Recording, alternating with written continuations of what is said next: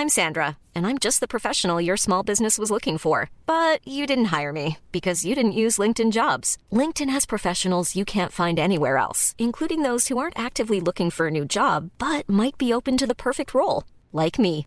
In a given month, over 70% of LinkedIn users don't visit other leading job sites. So if you're not looking on LinkedIn, you'll miss out on great candidates like Sandra. Start hiring professionals like a professional. Post your free job on linkedin.com/people today. Noticias. ¿Qué tal? ¿Cómo le va? Estás a punto de escuchar Yo soy Javier Alatorre. las noticias con Javier Alatorre. La vamos a pasar muy bien. Comenzamos. Redefinimos tu concepto de una Sub Infinity QX60 con 36 meses sin intereses o bono de hasta 130 mil pesos, Infinity Black por 5 años, más mantenimiento por 3 años, más InTouch Service por un año. Descúbrela en Infinity Pedregal, Avenida Insurgente Sur número 1355, Jardines del Pedregal. Teléfono 5555-2853-44. Válido del 1 de diciembre de 2023 al 12 de enero de 2024. CAT promedio del 10.5% sin IVA para fines informativos. Consulta www.infinity.mx promociones.html.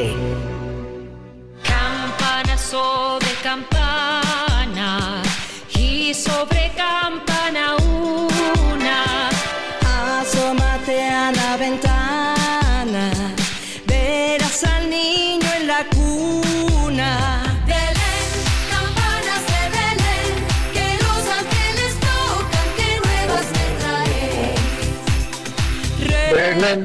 Bueno, pues ahí está, muy navideños. Estamos muy navideños aquí con los villancicos. La verdad es que yo pensé que la que estaba cantando es la Marina del Pilar, pero creo que me equivoqué. Este, ya ve que ahora, pues todos los, los, políticos y los que quieren algún cargo y demás, pues cantan, bailan, lo que sea. Y Marina del Pilar, la gobernadora de California, sacó ya también su villancico. Lo estaba viendo en la mañana, pero no, esta es Pandora y Yuri. Al ratito le pongo los de la gobernadora. Saludos allá. Por supuesto, saludos a Baja California. Está escuchando a Javier La Torre. Estas son las noticias con La Torre de 11 de la mañana a 1 de la tarde, tiempo del centro. Y en efecto son Yuri y Pandora. Anita Lomelí, me da mucho gusto saludarte. ¿Qué tal? Muy buenos días. En lo que retomamos contacto con Javier La Torre. Buen día, Anita. ¿Cómo estás, Heriberto? Oigan, qué gusto saludarlos. Este, la verdad es que a mí en estas épocas lo que más me gusta es la música. Bueno, y también la comida, y también las reuniones, y también los zapapachos, y también las surprises. No, sí, sí me, sí me anda gustando todo pensándolo bien, pero qué importante es la música y y la, música tradicional mexicana en villancicos es una delicia. Este, y esta pues es una, una típica en todas las fiestas. Y además, pues la música nos une, ¿no, Javier? Sí, le ofrezco una disculpa. Yo me quedo hablando así, este, como en el cerro. Ayer me pasaba lo mismo. Dije, Anita, le andar moviendo ahí las palancas y los botones, No. o Heriberto. Ah, sí. Porque sí, seguramente ayer estaba yo una hora y dije qué silencio, qué paz. ¿Por qué no? ¿Por qué no se No. oye nada? Y yo hablando ¿Sí? ¿Sí? Ay, es que- el, el asunto de la comunicación, Anita. Pues sí, como ya veíamos, Javier estuvo en Guanajuato, transmitió anoche el noticiero, este todavía sigue por allá, por eso es que tenemos este problema de comunicación. Al ratito ya, ya, ya, ya se lanza de regreso, pero pues está en Guanajuato, pues porque son 200 años de eh, pues la creación de finalmente de, este estado, cuna de la independencia y de tantas otras cosas importantes. Así es, un gran estado y que por desgracia vive momentos difíciles, cara. Y este asunto de las masacres, cómo se ha repetido en esa entidad, ¿no? Celaya estaba muy pesado, después allí, ya, ya ves, este, eh, eh, de repente cuestiones en Salamanca, Salvatierra, híjole, no ha dejado y no deja de ser un estado precioso. La capital, el, el, si no han ido, el asunto de circular por, yo, yo no lo había hecho hasta hace unos 10 años, no sabía todo lo que existía subterráneo en, en Guanajuato como si estuvieras en, en Europa. De verdad, qué, qué estado, qué entidad tan pero tan bonita. Y bueno, eh, Javier, Ya ves platícanos. le anda escuchando, ¿Dónde estás? sí le anda escuchando allá los botones. Sí, o el Heriberto o tú, Anita. Yo nada más les digo que ya se acerca Navidad. Yo nada más les digo eso. Síganle como van y a ver qué encuentran, en, a ver qué encuentran en el pinito. Oiga, qué gusto saludar. No, no, si van a tener su regalazo. Qué gusto saludarlo desde el Bajío. Le digo que estoy aquí en, en el aeropuerto. Muy bonito el aeropuerto del Bajío. La verdad es que se, se siente muy bien poder llegar a un aeropuerto con todo automatizado, este, la gente muy amable, eh, y, pues uno se da cuenta que, que la vida puede ser distinta. Digo, saludos allá al vicealmirante Tiscareño que está batallando muchísimo con el aeropuerto de la Ciudad de México porque dice, no, me falta dinero y se estaba cayendo y en fin, una serie de cosas pero pues uno se da cuenta que, que sí, que la situación puede ser diferente y qué bueno que así es. Bueno, estamos aquí, sí está fallando un poquito el tema de, de la red, el tema del internet. Estábamos escuchando ahí a las Pandoras y a, a Yuri con los villancicos y les decía que este pensé que era la Marina del Pilar, que es la gobernadora de Baja California. Saludos a Baja California, a mi tía Rosamelia, a mis eh, sobrinos, a mis primas, mis primos, ya ves, Anita, que yo tengo parientes por todo el país.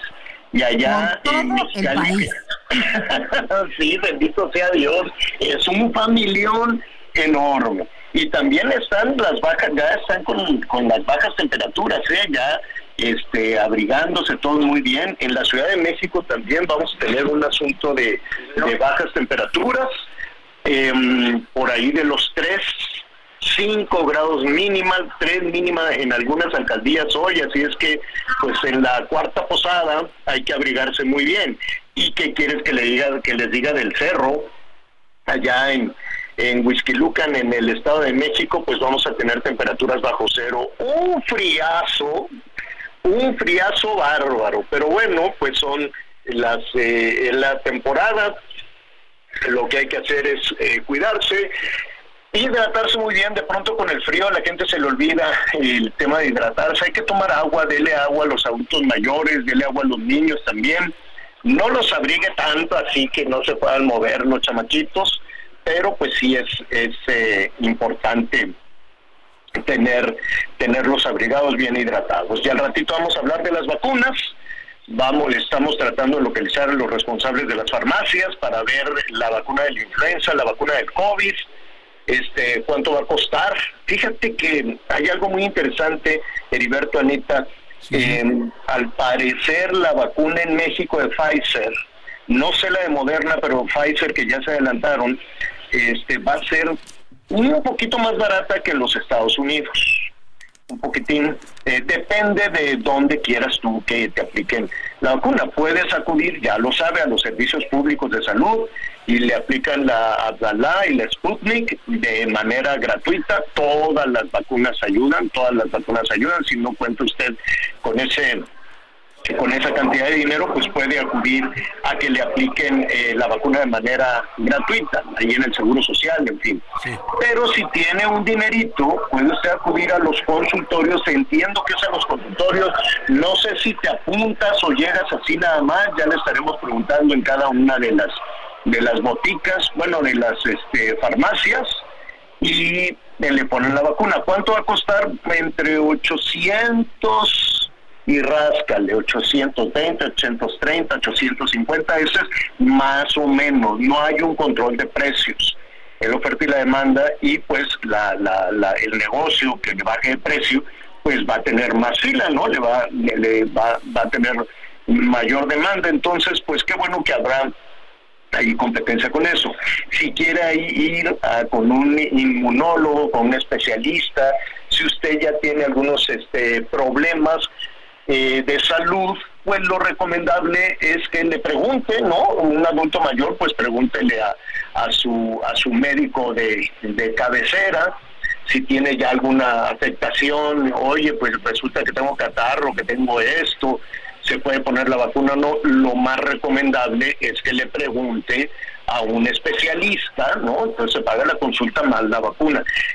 Entiendo que sí se puede poner todas las vacunas al mismo tiempo, no pasa nada, pero lo recomendable también es que vaya usted pues sano pues o sea que no tenga eh, este algún resfriado o algo por el estilo quiero suponer el sentido común apunta a eso no a que se pueda a que se pueda llegar. Pero Heriberto Anita yo creo que eso es una buena noticia no Muy buena. Claro, la posibilidad de que cada quien pueda ir si lo quiere. Se, se acostumbraba que quienes podían se iban a Estados Unidos, se la aplicaban o aprovechando una vacación, pero ahora que esté aquí a la vuelta de la mano es increíble. Y yo les quisiera nada más dar un datito, quisiera destacar que eh, el presidente López Obrador comentó en la mañanera de ayer, dice, no estoy muy de acuerdo en regular precios ante el planteamiento de imponer un control, cosa que nos parece perfecta, exacto, Javier. Un discurso diferente. Por primera vez dice algo que, bueno. que es el tema de la oferta y la demanda, ¿no, Javier? Sí, qué bueno, qué bueno que así sea. Y recordar que pues hay vacunas para todos. O sea, si quiere usted ir a los servicios públicos de salud, adelante, todas las vacunas ayudan. Si quiere usted acercarse a las vacunas de estos laboratorios certificados por la FDA y certificados por COFEPRIS, también adelante le- eh, y, y veremos en esa, estará más o menos en ese rango y creo, creo que un poquito más barato que los Estados Unidos. Antes de, de ir a- a- con nuestro siguiente invitado sobre este tema, mire, otra recomendación, cuando surgen este tipo de situaciones, nunca falta el vivo, nunca falta aquel que quiera hacer negocio. Entonces, mucho cuidado con lo que le llegue en las redes sociales, de que yo te ofrezco la vacuna más barata que te la llevo, o que mira, tú deposítame ahí en el Oxxo y luego preséntate en tal, y son unos fraudes horrorosos. Entonces, no hay nada como la claridad, usted puede llegar al establecimiento que usted requiera, puede ir a un servicio público, sí quiero insistir mucho en eso para que no se genere pues alguna mortificación de decir, pues imagínese tantos de familia, pues yo no puedo desembolsar tal cantidad de dinero, ahí está la vacuna en los servicios públicos. Si quiere usted acudir también a los privados, puede usted eh, revisar las diferentes opciones. Establecimientos eh, reconocidos, eh, establecimientos, eh, pues las cadenas de farmacia que están reguladas, que están supervisadas y que le pueden garantizar la salud. Si a alguien le dice, oye, pues que yo te la puedo traer a mitad de precio o que en el tianguis de no sé dónde te venden la vacuna, mucho cuidado con eso, mucho cuidado. Desafortunadamente vivimos en un país donde pues hay criminales hay delincuentes que están lucrando con la salud de las personas. Entonces, sentido común en eso, nadie le va a regalar dinero, nadie le va a vender la, la vacuna a mitad de precio, nadie se la va a enviar a su casa, nadie le va a decir, hazme un depósito y luego te presentas ahí en la esquina de no sé dónde, porque pues eso lo único que va a suceder es que le roben su dinero o le roben la salud. Mucho, mucho cuidado con eso. Antonio Pascual Feria es presidente de la Asociación Nacional de Farmacias de México, la ANAFARMEX. Y me da muchísimo gusto saludar. Antonio, gusto saludarte. Muy buenas tardes. Buenas tardes, eh, eh, Javier, Anita y Heriberto. Como siempre, eh, mucho gusto saludarlos y también a tu audiencia. Y bien señalabas este referente, esta consideración sobre la, la- el, pues el sorprender la buena fe del, paciente, ¿verdad? Pero estoy a tus órdenes. Oye, este, primero, eh, eh, después entramos ahí a, este tema de los fraudes que pueda suceder. ¿Cuándo puede la gente acercarse y en qué estados, en qué localidades del país a solicitar la vacuna contra el COVID? Bueno, pues mira, este, primero pues el contexto, ¿no? Y es- ustedes saben que el Programa Nacional de Vacunación Universal es gratuito para nuestro país. El sector privado entra como complemento, ¿verdad? Y qué bueno que así sea también, que exista esta otra opción, pues para el paciente que el usuario, la población que quisiera este, tener esta alternativa y no irse hasta Estados Unidos, ¿no? ¿verdad? Para vacunarse. Entonces, en ese sentido, qué bueno que hay esta, pues esta disponibilidad. Por lo pronto ya está disponible la eh, vacuna de Pfizer, ¿verdad? Pero vienen otras, eh, Javier y Anita, Heriberto, viene también la Moderna y probablemente AstraZeneca también. de manera que esto va, va a ayudar y, y- y están, en principio, eh, hay este, varias cadenas que están ya ah, operando a partir de hoy, ¿no? Pero se van a sumar. ¿En dónde? ¿En la Ciudad de México? ¿Y en dónde Sí. más, y en, las- y en casi todas las entidades del país hay estas sucursales de estas cadenas, ¿sí? Pero se van a sumar, la buena noticia es que se van a sumar más. Mira, el 38% de las farmacias son susceptibles de poder, pues, eh, también participar siempre y cuando tengan el acreditamiento de la COFEPRIS. Entonces, este, qué bueno que, qué bueno que así sea. Lo mismo, pues va a haber hospitales, va a haber consultorios adyacentes a farmacias, este, médicos este, y pues, las farmacias. eh, Y, y finalmente, en, ese, en ese sentido, Antonio, uno puede llegar a la farmacia, eh, donde pues venden de todo y la gente llega y me da eh, tal medicina, aquí está la receta. Para la cuestión de la vacuna, no se requiere una receta, la gente puede llegar al mostrador o tiene que ir al consultorio que está en las farmacias. Qué buena pregunta me haces, eh, Javier, porque mira, este, estos biológicos, o sea, los biológicos tienen que estar, pues, para poder ser dispensados, para, verse- para ser suministrados a través de la receta médica. Es decir, no, no es un eh, medicamento que está, o un biológico que está eh, en libre acceso, no, tiene que mediar la prescripción del médico para que esté disponible.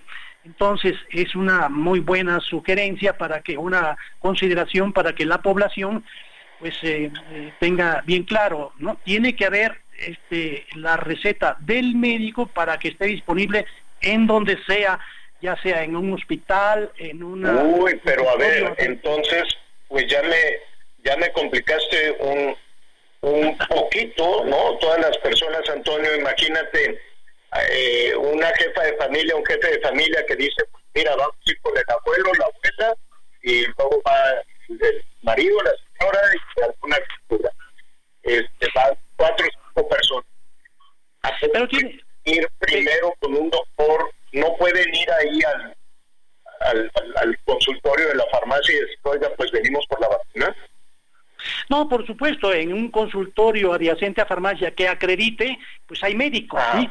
Y entonces habrá diagnóstico y habrá también ya la receta. Entonces, en ese sentido no hay problema. Mira, el artículo 226 de la Ley General de Salud establece en la fracción cuarta que los estos biológicos, los biológicos tienen que ser pues a través de la prescripción médica. Entonces, qué bueno que también sea así, porque no es nada más ir y, y solicitarlo. Y como tú bien decías, en Internet puede haber muchos este, malos entendidos y, y- y- y podría hacer un abuso, ¿no?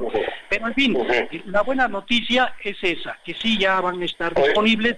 Dos, que además van a costar menos que en Estados Unidos, Javier. En ese, eh, pe- permíteme un segundo, por favor, vamos a mover hacia acá. Ahora sí, en ese sentido, ya sabemos, yo, yo sé que es la oferta y la demanda, yo sé que diferentes, diferentes farmacias van a tener diferentes, diferentes precios, pero irán en un rango parecido, más o menos, pesos más, pesos menos. ¿Cuánto costará la, la vacuna? Qué bueno que también este, hagas esta consideración. Es cierto, va a estar en un rango de entre 800 y 900 pesos. Pero déjame eh, comentarte también que hay un esfuerzo en el sector privado de que esta, este biológico no se preste para una especulación en los precios. Entonces, hay esta disponibilidad de todo el sector privado para que pues tratándose de un objetivo tan loable como es pues eh, ayudar, este, sumar esfuerzos para la vacunación, es, es, eh, importante y no se va a caer en esa situación de, de especulación en los precios, Javier y Anita. Oye, eh, y bueno, ya lo preguntábamos ayer a algunos médicos, eh, nada más es refrendarlo, puedes, si ya van a echar el viaje al consultorio de una de las farmacias o algún hospital o con algún especialista y decir, oye, pues échame de una vez la de la influenza, ya sales con, con todo tu muestrario de vacunas. Por supuesto, qué bueno que lo mencionas, Javier, porque mira, este, eh, en esta temporada, la temporada estacional, que lo comentábamos la vez anterior, mira, desde octubre hasta marzo eh, repuntan los padecimientos de las vías respiratorias. No todo es COVID. no todo también es influenza, pero está sucediendo una circunstancia muy especial. Mira, este, está repuntando más la influenza que el COVID, afortunadamente, ¿no? Porque como eh, mencionábamos también, mira, esta inmunidad de rebaño obedece a la protección que se ha dado ya con las vacunas anteriores. También esto sería muy importante para la audiencia, eh, no demeritar pues eh, las vacunas que se han aplicado y que están disponibles también. Es decir, tienen una cobertura del 90%, Javier. Es decir, ha habido pues esta, esta protección y, y lo prueba el hecho de que pues eh, tenemos una incidencia muy baja hasta ahora de, este, de COVID, pero sí, influenza está repuntando y para enero y febrero, pues eh, ambos, pa- ambos eh, padecimientos pueden este, eh, repuntar, ir a la alza, ¿no? Por eso es muy importante que la, la población, la población se vacune, este, Javier, Anita y, y Berto. Bueno, pues te, te agradecemos muchísimo todos esta, toda esta información, todos estos datos. Eh, y bueno, pues vamos a seguir en contacto contigo. Siempre hay mucha información que compartir, que compartir con nuestros amigos. De momento, pues nos quedamos con esa buena noticia. Y las, eh, mira, la velocidad, uno ve a la distancia que hay incertidumbre, el miedo que se había generado con la pandemia hace dos años, el caos que se generó también para la aplicación de las vacunas, el enojo que se generó también con todo esto, ahora las cosas poco a poco están cambiando afortunadamente. Antonio Pascual Peria, presidente de la Asociación de Farmacias de México, muchísimas gracias y felices fiestas. Sí, pues feliz Navidad, les mando un abrazo, este, Javier, Anita y Heriberto, ¿eh? y como siempre ya sabes, estamos disponibles, ¿eh? Muchas gracias. Te agradezco, te agradezco muchísimo. Un abrazo. 55 14 90 40 12. 55 14 90 40 12 es el número telefónico que está a su disposición y nada, pues habrá que ponerse habrá que ponerse la vacuna y, yo espero que así como ya eh, Anita Heriberto, así como ya tenemos esta disponibilidad de vacunas que poco a poco se va a ir extendiendo a diferentes partes del país, pues también el abasto de medicina se nos olvida. Pero qué caos aquello, cómo, cómo sufrió la gente con que no había medicinas, no había medicinas en el Seguro Social, se interrumpió eh, el suministro de medicamentos pues por toda esta cuestión de, de corrupción y pues por combatir la, la corrupción en la compraventa y abasto de medicinas nos quedamos con una mortandad espantosa no yo yo entiendo que había una corrupción galopante en la administración anterior de Enrique Peña Nieto pero me, me, me, me parece que fue muy dramática, muy dura la manera de solucionar, ¿no? En lugar de castigar a los malos, pues castigaste todas las cadenas de suministro de, de, medicamentos y la gente sufrió, sufrió mucho y se gastó casi la mitad de su dinero, casi la mitad de los ingresos. Familiares se fueron a las farmacias porque en los servicios públicos de salud, pues no había nada, absolutamente nada. Y el precio más caro lo pagaron los servicios públicos de salud y también los vehículos privados porque pues la mortandad México tuvo el, el- número uno en el fallecimiento de profesionales de la salud en el mundo y yo sé que se ven muchas cosas con mucha algarabía y cosas por el estilo, pero ese ese esa, ese fracaso tremendo en la cuestión de salud de nuestro país, yo considero que no puede pasar eh, inadvertido, desapercibido. Hay responsables en esas decisiones. Y ahora las cosas comienzan a ser diferentes. Bendito sea Dios. Vamos a hacer una pausa y regresamos de inmediato.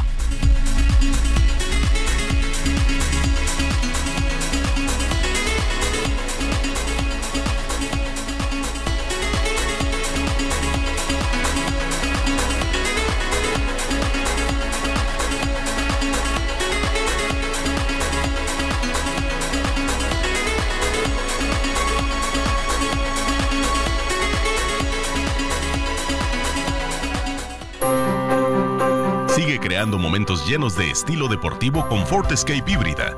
Estrena a 24 meses sin intereses y seguro promocional. Visita a tu distribuidor Ford más cercano. Consulta términos y condiciones en Ford.mx. Vigencia del 1 de diciembre de 2023 al 2 de enero de 2024. Conéctate con Javier a través de Twitter, arroba javier-alatón. Sigue con nosotros. Volvemos con más noticias. Antes que los demás. Todavía hay más información. Continuamos. Redefinimos tu concepto de una Sub Infinity QX60 con 36 meses sin intereses o bono de hasta 130 mil. Infinity Black por 5 años, mantenimiento por 3 años, más In Touch Service por un año. Descúbrelo en Infinity Polanco, Calzada General Mariano Escobedo 476, Anzures. Teléfono 5590 357748. Válido del 1 de diciembre de 2023 al 2 de enero de 2024. Car promedio del 10.5% sin IVA para fines informativos. Consulta www.infinity.mx diagonal promociones.html. Las noticias en resumen. La gobernadora de Guerrero, Evelyn Salgado, informó que a la fecha se han contabilizado 52 personas fallecidas por el huracán Otis. Además, indicó que aún permanecen 32 personas en la lista de desaparecidos. La Fiscalía de Michoacán informó que fue detenido Brian N., primer sospechoso del homicidio del ex líder de los autodefensas, Hipólito Mora, el pasado 29 de junio. Este sujeto fue capturado en una vivienda en la Ruanda Buenavista. Un juez sentenció a más de 20 años de prisión a Leopoldo Azuara de la Luz, ex policía municipal de Cuautitlán Izcalli, Estado de México, por el homicidio doloso y abuso de autoridad contra el actor Octavio Ocaña. Además, la jueza del caso impuso una multa de 17 millones de pesos por concepto de reparación del daño. Hoy el dólar se compra en 16 pesos con 51 centavos, con 51 centavos y se vende en 17 con 49. Muy bien, vamos a antes de continuar con nuestro con nuestro siguiente invitado que siempre nos da muchísimo gusto saludar, vamos también a enviar saludos a nuestros amigos que nos sintonizan en Oaxaca, el Heraldo Radio 99.7 de la FM y también allá en la región del Istmo, el Heraldo Radio 106.5 de la FM. Gracias por sus llamados, gracias por todos sus comentarios y me llamó muchísimo la atención uno de, los llamados de nuestros amigos allá en el Istmo, en Oaxaca. Dicen, oye, pues este, estoy tratando de comprar los, los boletos para el tren y ya eh, eh, se me había este pasado un poquito, Heriberto Anita, que por estas fechas ya se tiene que inaugurar el inter, ¿qué se llamará? Interismo, Interoceánico, el tren interoceánico, el inter- tren interurbano. O el del Pacífico el al interoceánico, Golfo. Ujú. el, el que va de, fa, exacto, del Golfo al Pacífico, del Pacífico al Golfo. Yo me quedé en octubre cuando se anunciaba con, con mucho revuelo que en diciembre ya nos íbamos a pasear todos allí en el interoceánico y entonces pues déjenme investigar. Sé que hay un portal, pero mire, a ver, ¿qué quiere que le diga? Yo sé, yo también entiendo que los que gobiernan pues quieren que, que les hagan caso y que las obras se acaben y que a ver de dónde sacas el dinero y que no sé qué. Yo recuerdo que ese interoceánico se les reventó, se pues estaba mal hecho y luego lo, lo volvieron a hacer. Las vías ya existen, mira, el proyecto del interoceánico ¿Sabes quién lo inició? El mismísimo Maximiliano. A mí se me hace que fue la Carlota, pero este desde entonces se tenía, sí, porque era mucho más viva. Maximiliano andaba ahí siempre enamoradizo, vestido de charro. y Perdiendo el todo tiempo esto. para variar. No, no, no, él estaba muy feliz viendo el imperio, ¿no? El traje de charro y todo este tipo de cosas fue una- un asunto de, de Maximiliano. Y este, la que tenía todas estas ideas de, de los trabajadores, de los obreros, era, era esta Carlota. Le decían la roja, imagínate, por todas sus ideas liberales y demás. No, ellos sí tenían una idea de, de Estado, de Estado, de país, que evidentemente la historia, la historia en México pues se ha, se ha manejado de una manera distinta. Ellos, te- ellos tenían una, una idea de un Estado moderno, de un Estado de comunicaciones, de un Estado eficaz. Y creo que Maximiliano intentó conectar los océanos, pero hizo el, el Veracruz Ciudad de México, en fin, ya esa, es otra historia. Desde entonces estamos tratando de conectar los océanos y luego Porfirio Díaz y ahora eh, eh, el presidente López Obrador, pero no, mire, hay un portal, si quieren inténtenlo, pero hay un portal en el cual pueden eh, comprar ya eh, los boletos para ir, por ejemplo, de Coatzacoalcos a Salina Cruz. Dice pasajeros interoceánico.com.mx. Y ya puedes comprar el boleto, a ver, trata de comprar uno y... Dice, estamos realizando unos ajustes, estaremos de vuelta pronto, disculpe las molestias. Y la inauguración en teoría es en marzo del 2024. Era en diciembre, ¿cómo que en marzo? ¿Ya lo empujaron a marzo? Ya, ya lo Era en empujaron a marzo. diciembre. Se quedó con el tren Maya. Diciembre me gustó para que te vayas, pero pues, eh, y también Ah. el tren Maya, eh, o sea... ¿Cómo el eres, Tren Javier? Maya, pues oye, es que todo, en diciembre, en diciembre. Oye, y que las medicinas en diciembre, y que esto en diciembre. Eh, eh, pateaban el bote lo más lejos posible, y pues no. Entonces, pues nuestros amigos de Salina Cruz que quieren ir al puerto o que quieren ir a Coatza, eh, pues que se esperen hasta cuándo, marzo. Marzo del 2024 es la inauguración, pero por eso ya hay que ir comprando los boletitos. Oye, y hay de todo, ¿eh?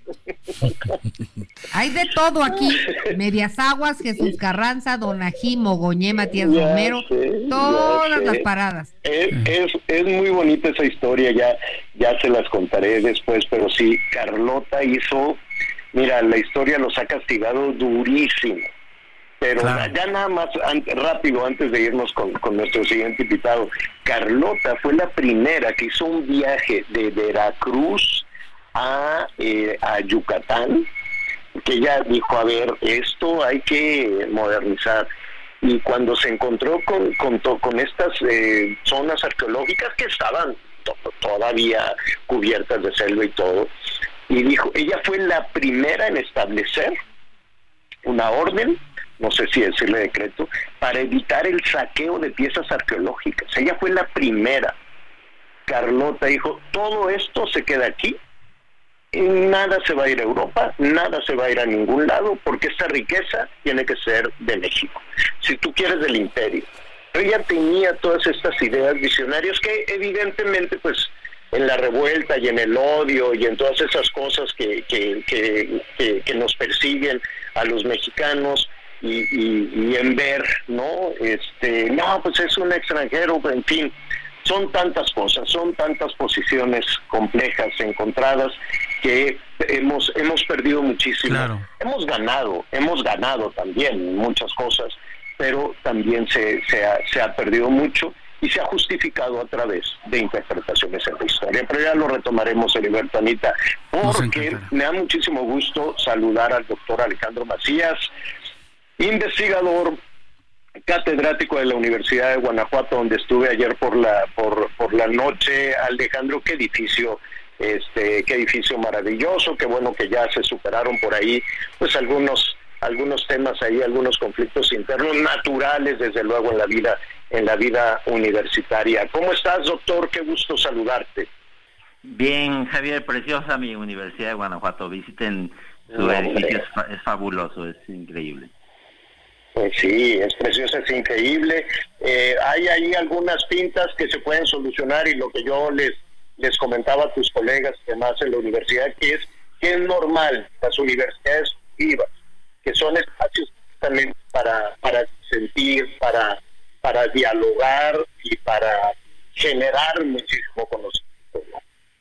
Sí, mira, eh, yo he vivido muy de cerca lo que ha pasado en la Universidad de Guanajuato y creo que también tiene mucho que ver pues con el incremento en la diversidad y el incremento en la matrícula. Se ha incrementado mucho la matrícula de la universidad, pero yo nunca estoy de acuerdo con las pintas, ¿eh? ni en las universidades, ni en el Paseo Montejo de Mérida, Yucatán, ni en el ni en el fabuloso monumento a la patria de Mérida. O sea, yo creo que eso no va a llevar a ningún lado. Estoy de acuerdo en que hay la diversidad, pero hay que hay que ver qué es lo que sirve y lo que no funciona. ¿verdad? Ojalá se pueda, ojalá se pueda. Sí se va a recuperar, porque estuve viendo, se va a batallar, son espacios que tienen que cuidar, unas joyas que no solo su arquitectura, sino por todo lo que cierra, por toda la historia. Ale- Alejandro, sí, perdón, querías agregar algo de eso. Sí, no, eh, yo creo que la universidad, como otras muchas universidades, está abriéndose a nuevas maneras de ser y de pensar. Nuestra, nuestra universidad y Guanajuato en general ha sido una ciudad muy tradicional, Javier. Pero creo que estamos abriendo a nuevas formas de pensamiento y son los dolores del crecimiento, ¿eh? Sí, sí, sí, sí. Como la adolescencia que duele. No, en, su, en su nombre, en su nombre lo, lo, lo dice.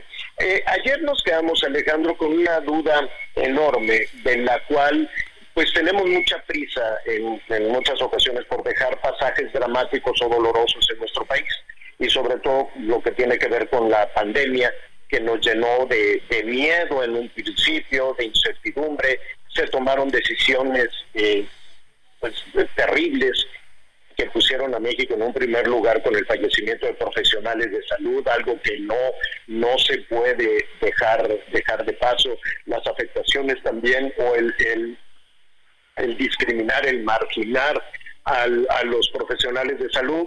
Digo esa palabra para no decir doctoras, doctores, enfermeros, camilleros, todo eso, de los hospitales privados. ¿Te acuerdas qué cosa tan terrible que decían? Pues les pondremos la vacuna a los servicios públicos, pero a los de privados no, porque son fifís. O sea, vivimos unos pasajes terribles. Pero lo que todavía, de lo que todavía tenemos dudas, mira, si no tenemos certeza del origen de, de- de- de este virus, pues todavía tenemos grandes dudas respecto a las secuelas para las personas que, tuvieron pues un- una afectación seca, ¿no? Una, una, un- algunas personas pues pues, tal vez no se dieron cuenta que tuvieron COVID, pero quienes tuvieron, como le digo, un COVID largo, por decirlo de alguna manera, pues todavía no tenemos mucha certeza de las secuelas. Sí, claro. Mira, yo empiezo por el personal de salud, Javier, que es muy importante. Nadie estaba preparado para lo que ocurrió. ¿eh? De hecho, no tenemos un buen sistema de salud. Yo creo que hay, que empezar por aceptar eso. El personal de salud tuvo que enfrentar una situación trabajando prácticamente con las uñas porque los hospitales estaban en condiciones precarias. Ahora, eso eso dejó secuelas también en el personal de salud. Imagínate que siempre cuando muere un paciente en un hospital, el cadáver sale con mucho sigilo para que cause la menos disrupción y la menos molestia en, los demás. Ahora los cadáveres salían en camillas donde ya no había dónde ponerlos. O sea, imagínate lo que significó eso para el personal de salud y las secuelas psicológicas que hay ahora mismo en muchos del personal de salud. Ahora, en las personas, pues a todos se nos murió alguien. Todos tenemos un agujero en el pecho, conocemos de alguien cercano que se nos murió. Eso ya es una secuela. Las secuelas psicológicas son muy importantes. Incluyen, entre otras cosas, lo que se llama la niebla mental. Hay algunas personas, se estima más o menos en el 5% de los que tuvieron COVID, que fueron muchos, que tienen esa niebla mental, o sea, una incapacidad para pensar como lo hacían antes, que tienen una incapacidad para planear, para eh, sacar tus cuentas, hacer tus planes. Además de lo que tú mencionabas, eh, secuelas como por ejemplo dificultades para respirar, eh, dolores musculares, dolores articulares, y eso ocurre no en el 100% ni mucho menos de la gente. Eso que se llama el COVID largo queda en una proporción relativamente pequeña, porque se define a partir de tres meses de que tuviste COVID. Antes de tres meses no puedes decir que sea COVID largo, puede, ella puede decir, bueno, todavía te estás recuperando. Pero pasan tres meses y sigues con una de esas molestias, pues mucha gente va a quedar con eso. Ahora dices, quizá no sea más del 5% de las personas que tuvieron COVID. Sí, nada más que 100 millones de personas tuvieron COVID. Imagínate lo que va a significar eso en una carga para el sector público, para el sector salud, que ya de por sí estaba sobresaturado. Entonces sí es una gran deuda la que va a tener el sistema de salud, en particular el sistema de salud mexicano, que como te, te comento, pues realmente estaba en malas condiciones y quedó en peores condiciones. Desde tu experiencia eh, como profesional de la salud, ¿cuál es eh, la, la- la afectación mayor? Uno pensaría, por ejemplo, en el sistema respiratorio, en una cuestión de pulmones, pero, pero también yo, yo recuerdo que había muchos eh, trastornos, eh, ¿qué le diré?, estomacales o digestivos. Eh, de- después todo este tema que, se generaba muchísimo temor con los, los pequeños trombos o los trombos en las cuestiones de circulación. Todo ese tipo de cosas se tienen que seguir checando o lo ponemos ahí en el en el canasto del olvido de decir pues así soy y tengo que seguir adelante. Sí, mira, eh, hay que decir que lo más común con mucho son las alteraciones psicológicas y neurológicas, o sea, que desde luego que quedaste dañado psicológicamente y que necesitas ayuda profesional a veces, ¿eh? Esa es la primera, y es lo que te decía la niebla mental, una incapacidad para planear. Otra, pues desde luego ansiedad, depresión, pero lo que tú me dices, por ejemplo, trombos puede ser, dificultades para respirar puede ser, diarreas, dolores abdominales, es que todo puede ser. El, el, el, el COVID largo es un, es un fenómeno muy complejo porque el virus se mete en todos lados, desde el sistema nervioso central hasta los músculos los, y las vísceras. Entonces, pues todo puede ser. Por fortuna, tenemos, digamos, un, un organismo maravilloso que va aclarando todo eso. Y lo que se ha mostrado ya con estudios a dos años es que la gran mayoría de las personas ya resolvieron su problema a los dos años y a los dos años ya el organismo está como antes. Pero todavía va a quedar probablemente de la gente que tuvo un COVID clínicamente importante, que tuvo molestias importantes, probablemente de, ellos, pro- alrededor también de un 4 o 5%, después de dos años van a seguir con algunas de esas manifestaciones. Y otra vez, dices, 4% o 5% es poco, sí, pero estás hablando 4 o 5% de a lo mejor de 10 o 20 millones de personas. Entonces, va a ser un problema eh, que vamos a tener que seguir atendiendo. De hecho, en este mismo momento, por ejemplo, los clínicos que vemos pacientes con COVID, estamos viendo más secuelas de COVID que COVID. Se espera que COVID vuelva a aumentar ahora que entra la variante pirola en, en enero, febrero, pero en este momento tenemos pocos casos. Tenemos más secuelas que casos en este momento. Oye, finalmente, ¿qué, hacemos? Eh, me quedé pensando en que los, la, la salud mental, pues es un asunto, es un tema al que se le tiene que poner atención como lo están haciendo en los Estados Unidos, con, una, peli- una política de salud de salud pública con un presupuesto importante, lo están haciendo también en algunos, no en todos, en algunos países de Europa, pero en México parece que el tema de salud mental pues ha dado un salto para atrás, e incluso antes, e incluso antes de, de la crisis de la pandemia, ¿te acuerdas que se modificaron todos los, todas las cuestiones de atención eh, emocional, de atención psiquiátrica, y dijeron, no, pues que los atiendan en su casa, en fin, se, se tiene una percepción de la salud mental este, cero en la política sanitaria de nuestro país, algo que eh, pero para, para acudir a la pregunta directamente, si una persona, te lo están preguntando nuestros amigos del público, ¿cómo le hace una persona que detecta que un pariente suyo, un familiar, un integrante de la familia tiene un notorio trastorno en la salud mental, este, con cambios de humor, con depresión o con ansiedad, con un TOC incluso que se pudo haber detonado, que se pudo haber desarrollado. Es decir, ese primer paso lo tiene que asumir la persona con una afectación emocional o puede su entorno decirle, oye, pues checa que estás medio trastornado. Sí, Javier, mira, eh, desde luego que ya los servicios, como tú dices, desde antes de la pandemia no eran suficientes. eh, ya los servicios de atención mental en México han sido insuficientes. De hecho, por ejemplo, inclusive quienes tienen seguros privados, resulta que no cubra problemas mentales, ¿verdad? Frecuentemente los seguros privados no cubren problemas mentales. Eso agrégalo a la falta de infraestructura en el sector público que ya existía desde antes, ¿eh? no hay que no hay que atribuir todo a lo que está pasando ahora. Otro, otro problema es que quien tiene un problema generalmente lo niega o, o no lo reconoce y no pide ayuda y como tú dices, la familia es quien tiene que decir, oye, necesitas ayuda. Y, es un problema muy complejo y sin duda será de las principales causas de, de problemas de salud pública junto con la diabetes, la insuficiencia renal que vamos a tener en los años venideros en México. Pues te robamos un minuto más. Anita Lomelí te quiere preguntar. Gracias. Pues escuchando toda, toda la charla, Javier, doctor, ¿cuándo sabemos que se nos terminó el long COVID? Porque Digo, ahora nos da gripa y ya no sabemos si es influenza, COVID, qué tipo de COVID, o si nada más estamos resfriados, o ya tenemos bronquitis. Y la otra es este, pues, y yo como sé que tengo long COVID, doctor, o, de- o que ya estoy senil a lo mejor, o, cómo sabremos qué, qué estamos padeciendo. Sí, Anita, mira, es muy difícil, ¿eh? Porque el no, no existe como, por ejemplo, en la diabetes, pues hay una prueba que te dice, mira, tu glucosa es tanto, tienes diabetes. No hay una sola prueba, y se han estado buscando, ¿eh? Pero no hay una sola prueba de laboratorio, por ejemplo, que te diga que tienes COVID largo. Todo es que el doctor, la doctora que tenga experiencia, ate cabos y diga, a ver, usted estaba así, ahora tiene esto y esto, te pueden revisar algunas pruebas, y ata cabos y si usted tiene long COVID o COVID largo.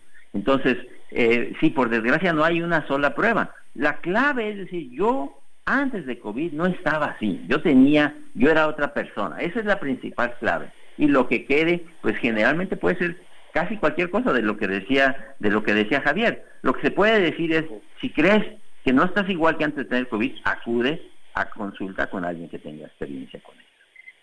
Claro, claro. Pues doctor, te agradecemos mucho, te enviamos un abrazo, gracias por toda tu orientación du- durante este año y bueno, pues amenazamos con seguir dándote lata. Por lo pronto, este, descansa, disfruta mucho con tu familia y muchas bendiciones para el próximo año.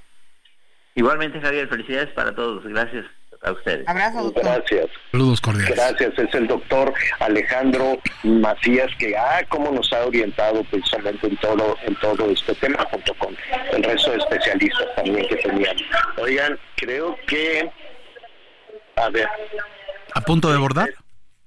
no, no, Se va a posponer. a ver, Se va- No cuatro sería, horas. no sería raro, ¿eh?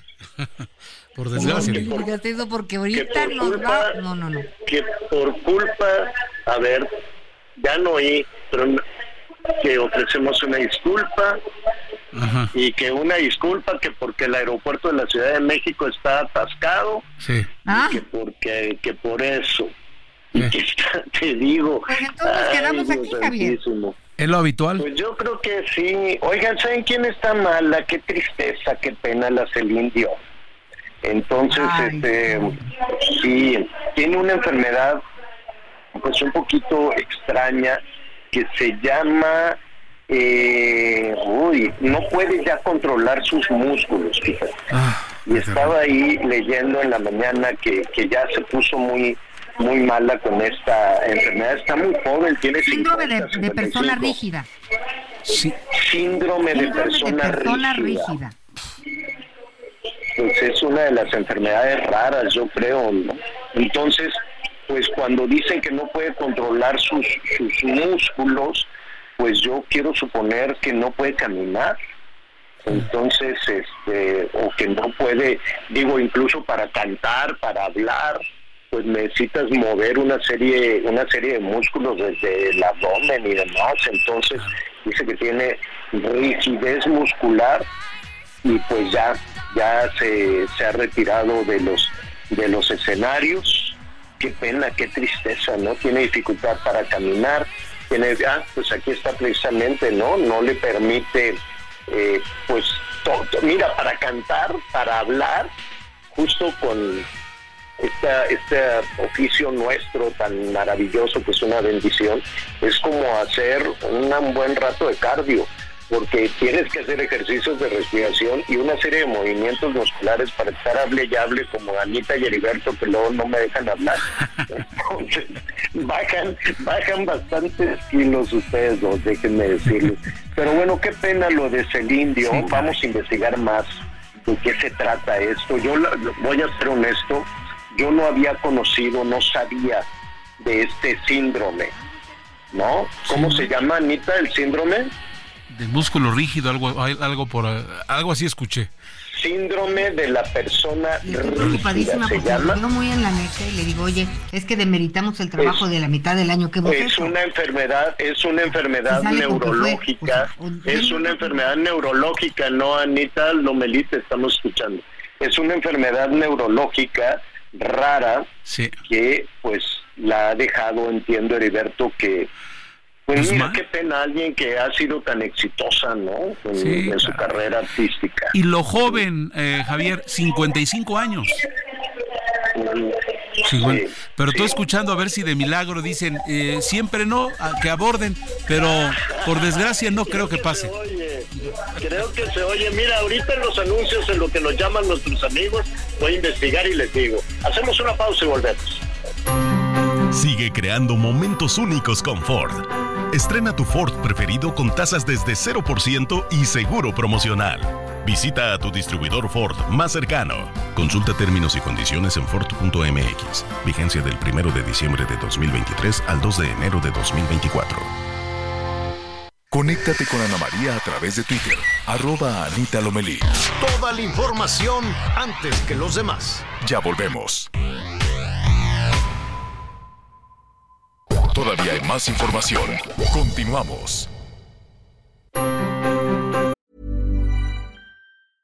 Cool fact a crocodile can't stick out its tongue. Also, you can get health insurance for a month or just under a year in some states. United Healthcare short term insurance plans, underwritten by Golden Rule Insurance Company, offer flexible, budget friendly coverage for you. Learn more at uh1.com. Sigue creando momentos únicos en cada trayecto con Ford Territory. Estrena la tuya a 24 meses con tasa del 9.99% y seguro sin costo. Visita a tu distribuidor Ford más cercano. Consulta términos y condiciones en Ford.mx. Vigencia del 1 de diciembre de 2023 al 2 de enero de 2024. Las noticias en resumen. Un sacerdote acusado por el delito de violación equiparada en grado de tentativa hacia un menor de 7 años de edad en Aquixtla, Puebla, fue sentenciado a 21 años y 8 meses de cárcel. El sujeto identificado como Espinosa Rubí reconoció su responsabilidad el pasado 11 de diciembre, por lo que además se le ordenó no acercarse a la víctima ni a su familia. La audiencia programada para los imputados en el caso de atentados contra el periodista Ciro Gómez Leiva fue pospuesta hasta el próximo 7 de febrero. La defensa de los 13 acusados argumentó que la Fiscalía General de la República no proporcionó a tiempo las pruebas de audio y video para llevar a cabo un juicio justo.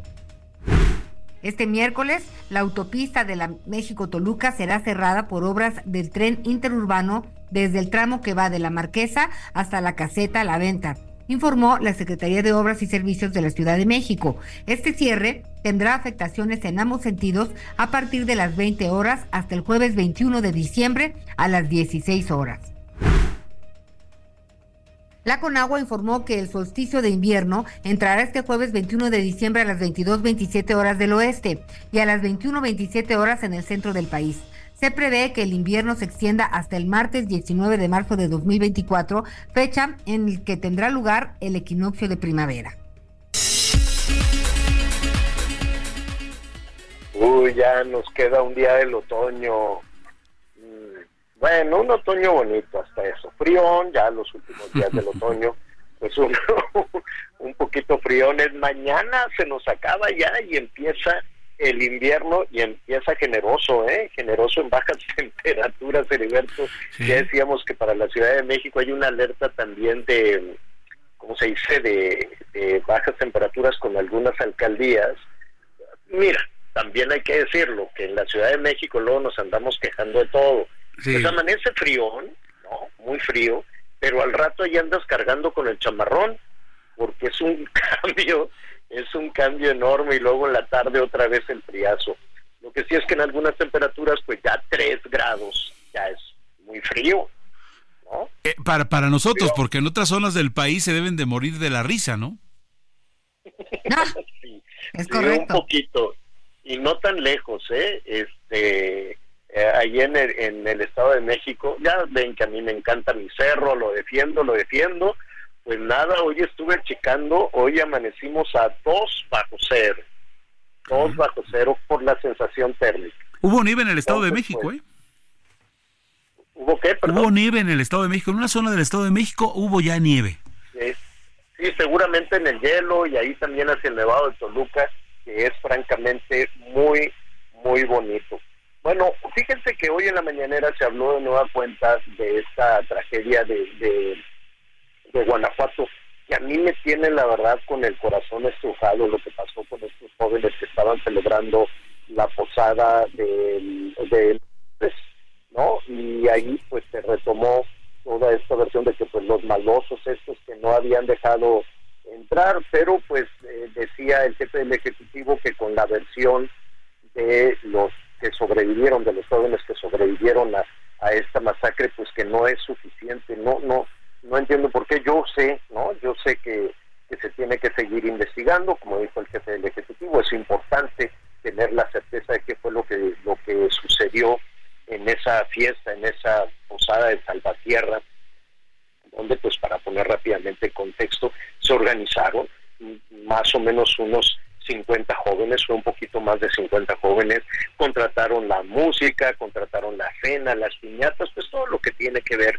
con las celebraciones en estas en estas eh, fechas y pues llegaron unos malosos, eso es lo que dicen algunos de, de los sobrevivientes, que llegaron los malosos, que no los dejaron entrar, pues no, ¿cómo vas a dejar entrar ahí en, en medio de la noche? A quien sea, a, a quien sea. a quien sea, a quien sea, pues no.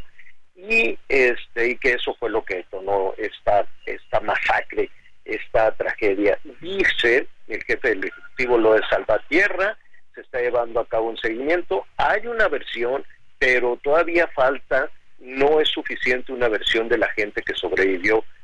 Eh, no, no sé por qué. Dice, hace falta más investigación. Entonces, eh, cuando una figura tan importante como el jefe del Ejecutivo deja abierta esta duda, siembra esta semilla de la duda, sobre todo entre los jóvenes este, sobrevivientes, no, no, primero los criminalizó, ¿no? Primero, quieras que no, volvió a decir eh, pues que ahí se consume mucha droga y que qué barbaridad que Guanajuato pues son más más marihuanos que en, que en Sinaloa, bueno, no lo dijo así, pero luego siempre a la duda de, bueno, eso es lo que dicen los sobrevivientes, pero pues no es suficiente. Eh, ¿Por qué? ¿Por qué esta, esta, esta posición no siempre tan negativa hacia Guanajuato? Pues es una cosa que con mucha dificultad vamos a entender. Vamos a ver qué novedades hay con esta tragedia de eh, Salvatierra y para ello pues me da mucho gusto saludar a Gabriela Montejano, nuestra compañera del Heraldo Radio allá en aquí, de hecho desde donde estamos transmitiendo aquí en Guanajuato. Gaby, ¿cómo estás? Muy buenas tardes. Hola, ¿qué tal Javier? Muy buenas tardes. Pues sí, lágrimas, caras de tristeza y música para despedir a sus seres queridos es lo que se pudo ver en las calles de Salvatierra en un día lleno de dolorosas despedidas. Uno tras otro fueron llegando los féretros a los templos para las misas de cuerpo presente. En las calles de Salvatierra personas vieron pasar las carrozas y la gente vestida de negro caminar detrás de ellas. Toda una ciudad está dolida por la masacre ocurrida el fin de semana en la ex hacienda de San José del Carmen. Los diferentes testimonios pues hablan de la forma en que ha impactado al pueblo. Todos lloran a las 11 víctimas de la masacre de la madrugada del 17 de diciembre, pero además del grito de justicia hay miedo. Se suspendieron posadas y festejos navideños y los comercios cierran temprano por el temor que hay en el ambiente. Con música de varias bandas de viento, flores, fotografías y muchas lágrimas, Talía Cornejo, Marco López, José Alberto Ramírez, Galileo Almanza, David Hernández, Emiliano Vargas y Juan Luis García fueron trasladados de la funeraria a sus misas de cuerpo presente. En medio de la tristeza surgieron más datos de la investigación de los responsables de la masacre y por la tarde la Fiscalía emitió un video del fiscal regional Navigio Gallardo quien reiteró los datos contenidos en el comunicado enviado un día antes y además señaló que fueron siete armas de fuego las que se utilizaron en el ataque y que en total fueron siete vehículos incendiados. El fiscal afirma en su mensaje, el fiscal regional, que las líneas de investigación apuntan a un grupo de personas que opera en la zona. Javier, pues eso es lo que hay hasta el momento. Para el día de hoy se espera por la tarde, se está convocando a las seis de la tarde una marcha, una movilización, pues para exigir justicia por estos jóvenes que fueron asesinados en esta fiesta. Sí, eh, Gaby, y eh, escuchando toda tu crónica y además el, el más reciente, pues, el más reciente resultado de las investigaciones que presenta el fiscal.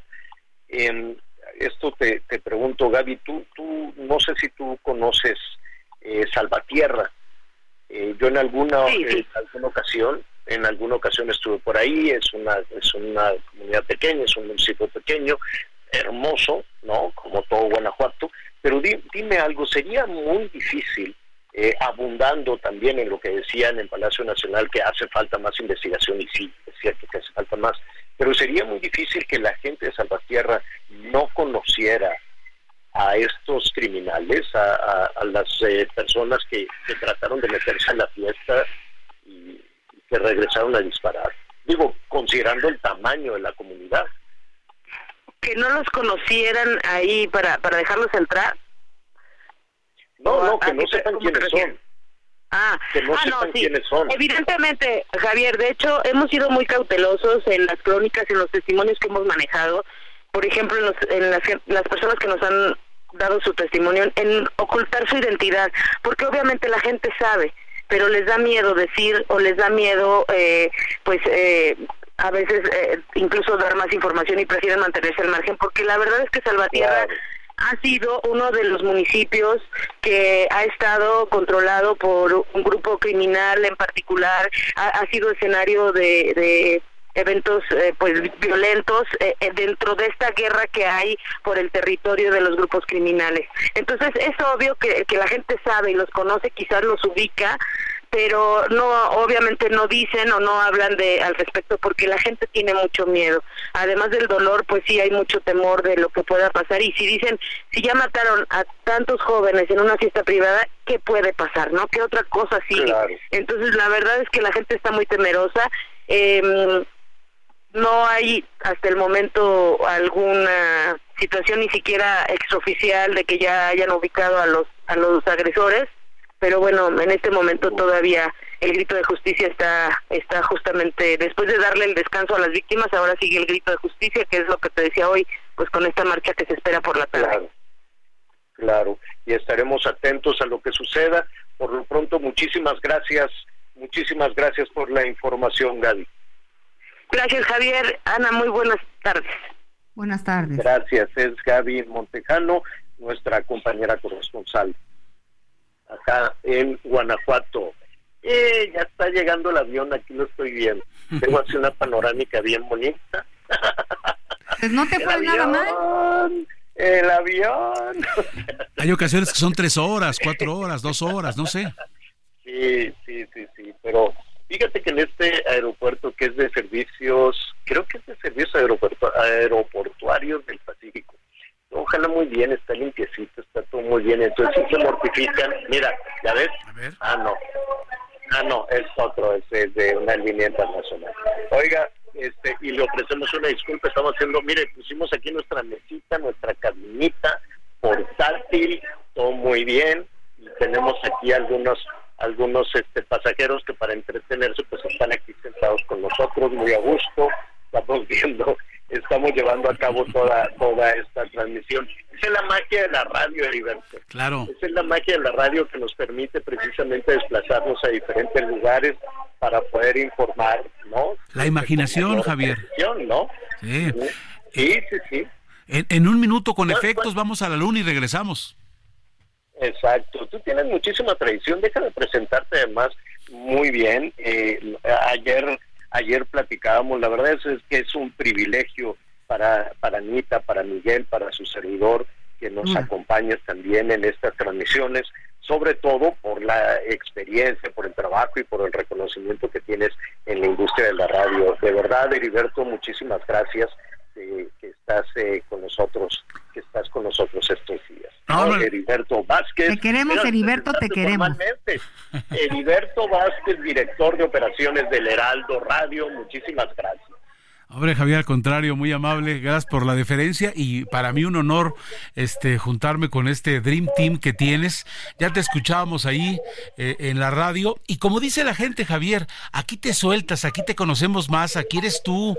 Hemos conocido de tus gustos, de tus afinidades, de, de tu plática sabrosa y con todo respeto, pues en la televisión te vemos presentando notas y comentas 20 segunditos y ya. Bien peinado, bien peinadito. ¿Sabes qué pasa? Que la televisión es muy ingrata porque el tiempo es chiquititito. El tiempo es muy, muy, muy, muy reducido, muy complicado. Y aquí tenemos un, un poquito más, un poquito más de tiempo. Oiga, eh, saludos a nuestros amigos que nos sintonizan allá en Texas, en California, en Arizona, vaya hasta el Nevada, todos los días también eh, recibimos muchísima, eh, muchísima retroalimentación.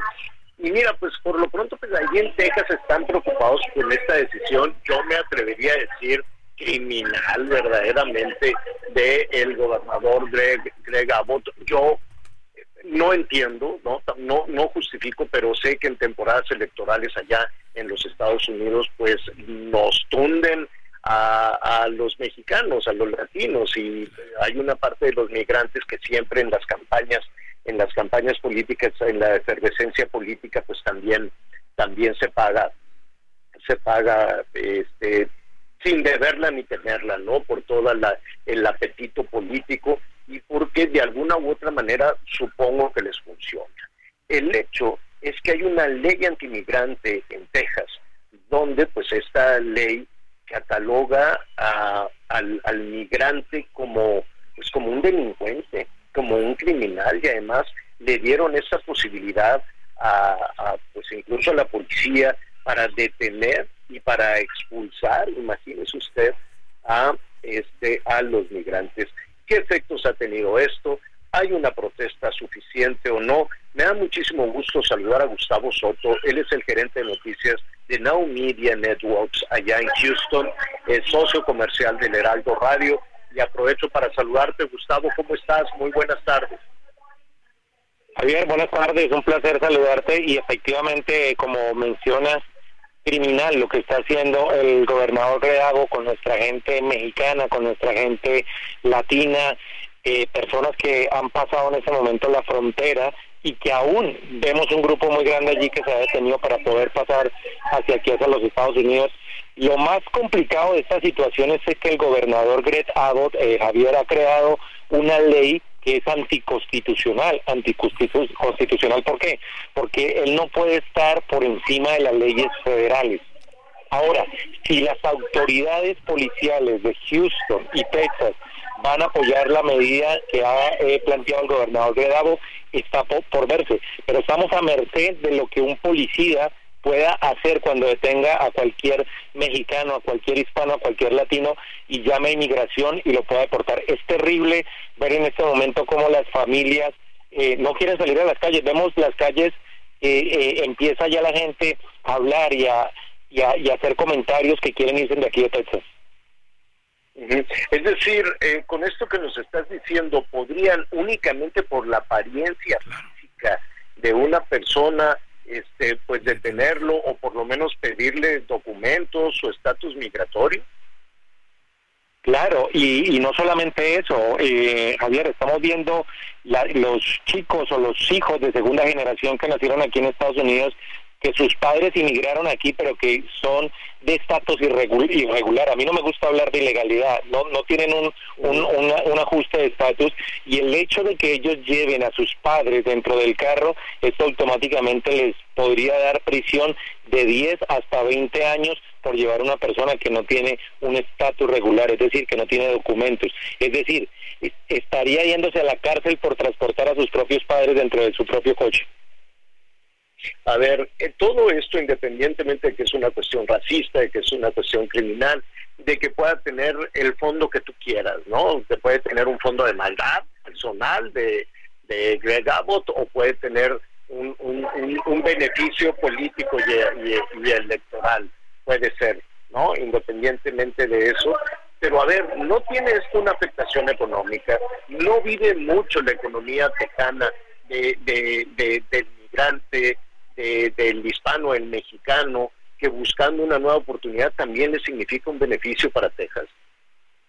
Claro, por supuesto que sí, Javier. Eh, La economía se va a ver afectada. De hecho, no hay mano de obra eh, calificada en este momento y para nadie es un secreto que los trabajos que realizamos los hispanos aquí en los Estados Unidos, en Texas, pues por supuesto no lo van a hacer los los anglosajones o los americanos, ¿no? Se va a ver afectada la economía sí o sí. Ahora, hay otro atenuante importante. No se nos olvide que el gobernador Greg Abbott es cuota política del presidente Donald Trump y él en este momento se quiere reelegir o, o se quiere lanzar nuevamente para la presidencia de los Estados Unidos. Además, hay que señalar que en este contexto, con todo este eh, problema de la ley migratoria, pues ante el- la justificación, el argumento que dan las autoridades tejanas es que no me doy abasto para contener esta oleada de migrantes y por lo tanto voy a cerrar los cruces fronterizos para que el personal de aduana se dedique a este tema de migración. Bueno, esto ha provocado una, una, un, un- un tapón con unas pérdidas económicas en ambos lados de la frontera, también inexplicable. A ver, eh, independientemente de lo complejo que pueda ser la relación este, con algunos, con algunas autoridades, no con todas, hay que, hay que decir que la relación entre México y Estados Unidos deja muchísimo más beneficios que los conflictos que hay. Que hay conflictos es cierto, que hay conflictos con, con Texas, en su momento con Arizona, es cierto. Pero el beneficio, México es el socio comercial número uno de los Estados Unidos, por encima de China. Y no hay, no, no, no hay que perder de, vista que estamos hablando de una relación de más de un millón de dólares por minuto. Y eso le beneficia al ciudadano de los Estados Unidos y al ciudadano de México. Bueno, con ese contexto, pues está cerrado, corrígeme si me equivoco, uno, uno o son muy lentos el cruce de, de los trailers que van de México hacia los Estados Unidos, deliberadamente lentos y son unas filas enormes, y ahora también cierran pues algunos cruces este, ferroviarios como el de Eagle Pass, si no me equivoco, y el del Paso también. Así es. Cor- correcto, Javier. Estos, estos pasos fronterizos en este momento están eh, no cerrados en su totalidad, pero lo que, lo que busca el gobernador es controlar la, la entrada de personas irregulares hacia, los Estados Unidos. Por supuesto, y, y hacia la parte de Texas, por supuesto, afectando la economía tejana y en McAllen, que es uno de los puntos más importantes, que todos los productos que vienen desde México, todo lo que producen los agricultores, todo lo que produce la industria mexicana, llegan aquí a, a Houston. ¿Por qué? Porque tenemos el puerto más grande de los Estados Unidos y este es un centro de distribución para todos los Estados Unidos. Es decir, que no solamente estamos viendo afectado a Texas, sino prácticamente a todos los Estados Unidos. Así es, únicamente para abundar en lo que tú señalas de, de- Houston y de, y de las afectaciones que pueda haber. Mira, el 25%, el 25% de el, eh, el maíz eh, amarillo que entra de los Estados Unidos a México es por este punto que está cerrado, el 25%. Entonces eso va a significar una pérdida para los productores norteamericanos. El 63% de la soya que México le compra a los Estados Unidos entra también por este por este punto. Eso significa eso va a significar en muy corto plazo pérdidas para los productores de los Estados Unidos. Pero el tema el tema es enorme. Ya estaremos eh, eh, retomándolo si no si no tienes inconvenientes. Se nos viene el tiempo encima por lo pronto por tu conducto, pues un saludo a todos nuestros paisanas, nuestros paisanos, Gustavo, y desearte eh, pues muy felices fiestas. Claro que sí, Javier. Igualmente un abrazo para ustedes y, estamos aquí muy pendientes de la noticia, lo que pase. Van a haber manifestaciones durante las próximas eh, semanas, van a haber eh, demandas contra esta ley y esperemos que antes de que entre en ejecución el próximo año 2024 podamos tener buenas noticias para todos nuestros paisanos y para toda la comunidad hispana aquí en los Estados Unidos y se pueda derrogar esa ley que es anti- eh, anticonstitucional. Pues Gustavo, si no tienes inconveniente, platicamos hacia el fin de semana por ahí del viernes contigo, si no afectamos tu, tu agenda y hablemos también de las celebraciones de nuestros paisanos al otro lado de la frontera. ¿Te parece bien? Claro que sí, Javier. Un abrazo para todos. Gracias, es Gustavo Soto, nuestro compañero gerente de noticias de Now Media Networks allá en Houston. Oiga, con, con este tema nos quedamos sin, sin darle cauce a sus comentarios, que son muchos. Vamos a hacer una cosa, vamos en este momento a venderle algo, vamos a abrir aquí una pausita eh, comercial y regresamos de inmediato con todos sus comentarios. Volvemos de inmediato.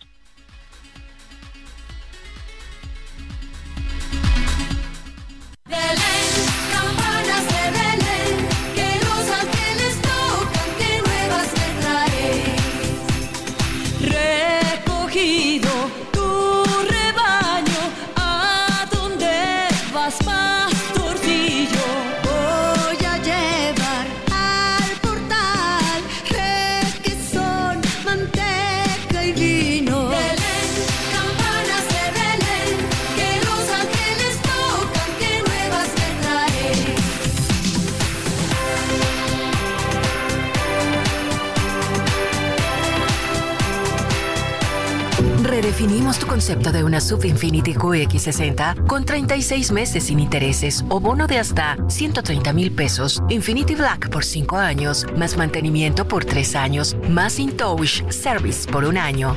Descúbrela en Infinity Pedregal, Avenida Insurgente Sur número 1355, Jardines del Pedregal. Teléfono 5555-2853-44. Válido del 1 de diciembre de 2023 al 12 de enero de 2024. CAT promedio del 10.5% sin IVA para fines informativos. Consulta www.infinity.mx diagonal promociones.html.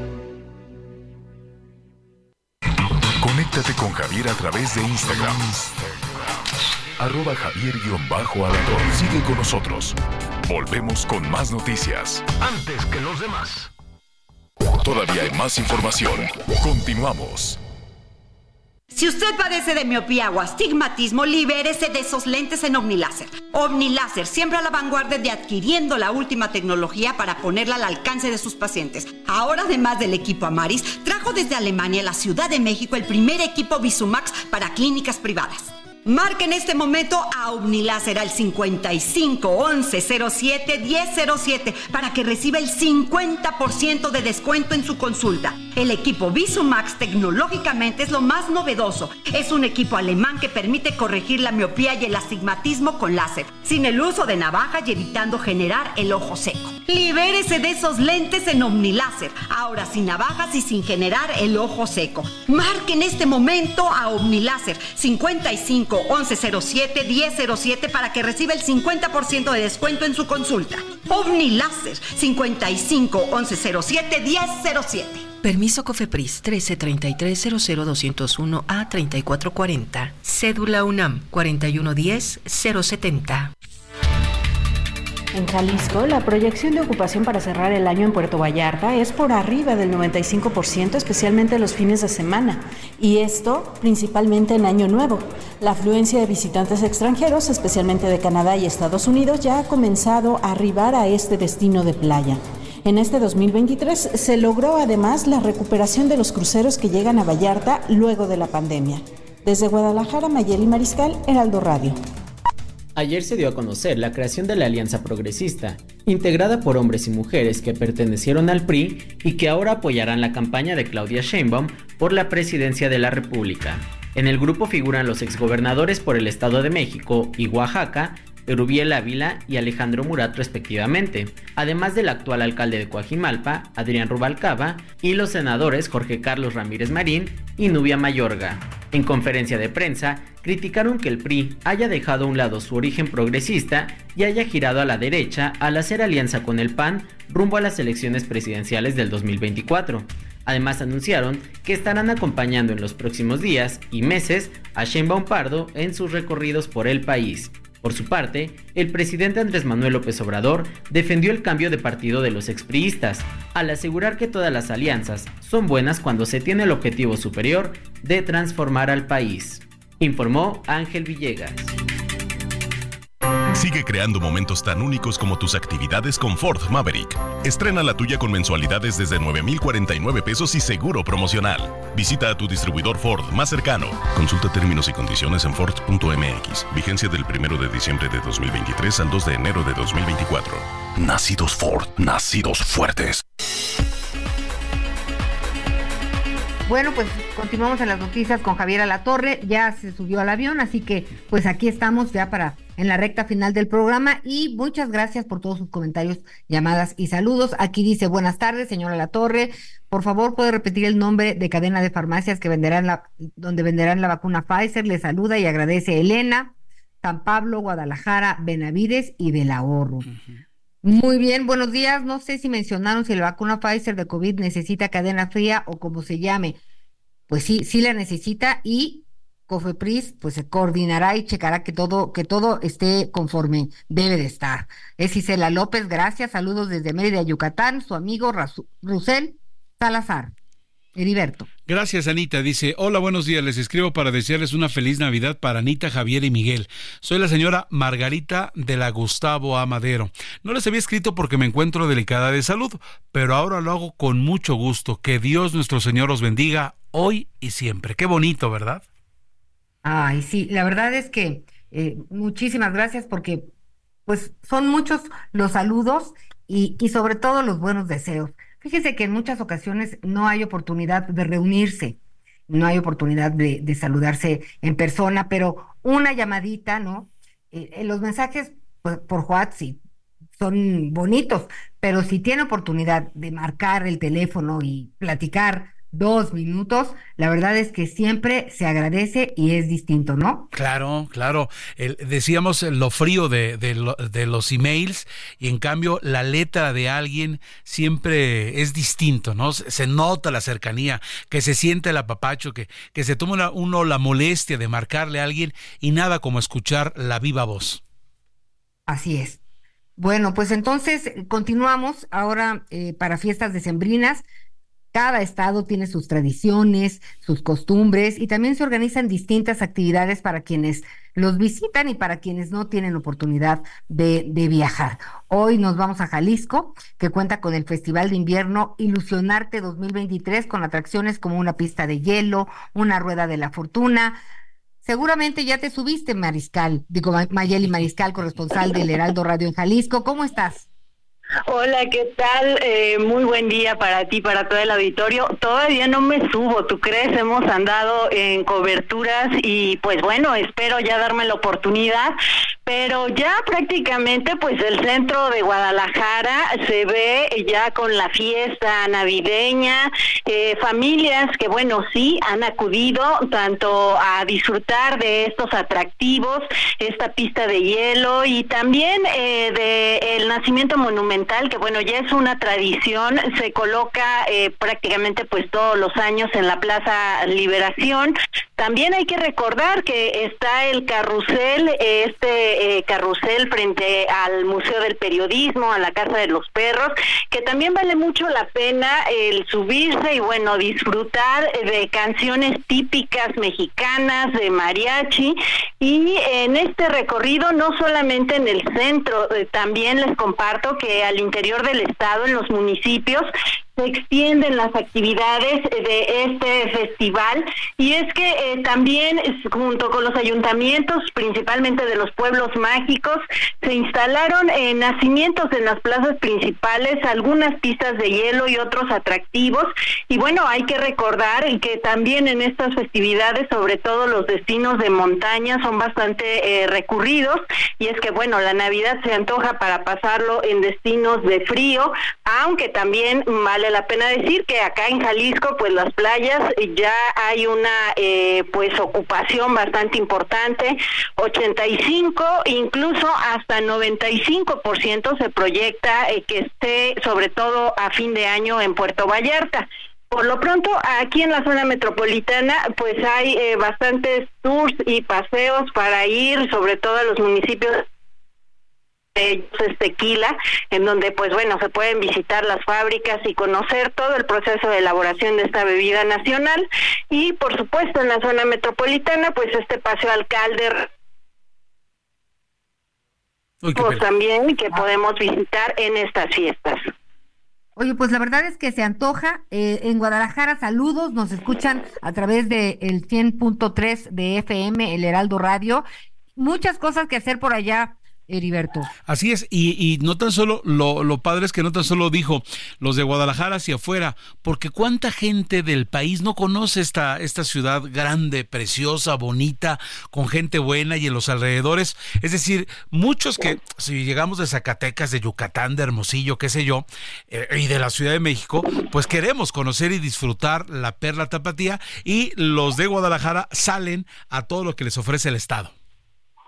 Así es, y es que bueno, hay que recordar, tenemos una infinidad de pueblos mágicos, desde montaña, pero también los tradicionales, y sobre todo sí se espera que eh, nos visiten, ya hay eh, pues bastantes placas de distintos estados en las calles de la ciudad, desde Oaxaca, por supuesto Michoacán, Guanajuato, Zacatecas, incluso Chiapas y Yucatán también ya los hemos visto.